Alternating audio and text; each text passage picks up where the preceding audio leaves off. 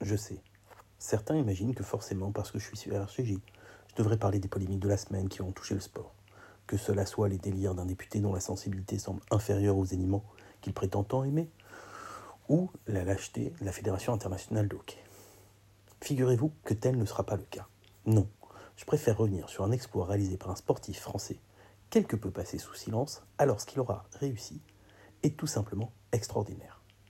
Ce sportif, beaucoup d'entre nous l'ont découvert en 1996 à la une du magazine qui, à l'époque, faisait référence dans son sport lorsqu'il n'avait pas 10 ans.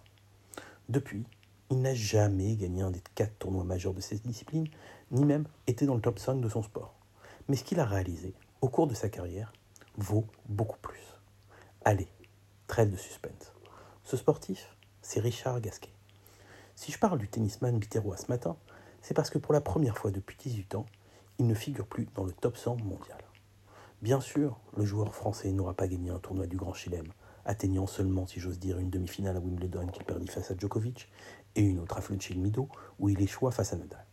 Dans sa carrière professionnelle, en simple, il n'aura gagné que 16 tournois, si j'ose dire encore, perdant 17 finales, empochant tout de même 4 victoires en double homme ou mixte.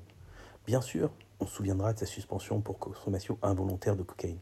Si, si, vous vous rappelez l'affaire du baiser en boîte de nuit. On avait bien rigolé, mais peu importe. Je l'ai dit, je veux être positif. Fidèle mousquetaire de l'équipe de France de Coupe Davis, qu'il a servi fidèlement à chaque fois qu'il fut sélectionné, Richard Gasquet a annoncé que cette saison serait vraisemblablement sa dernière. Alors ce matin, je veux retenir que de 2005 à la semaine dernière, parmi les 700 millions de personnes qui pratiquent le tennis sur la planète, dans le top 100, il y avait toujours Richard Gasquet et pas Federer, Joko ou Nadal. À la semaine prochaine.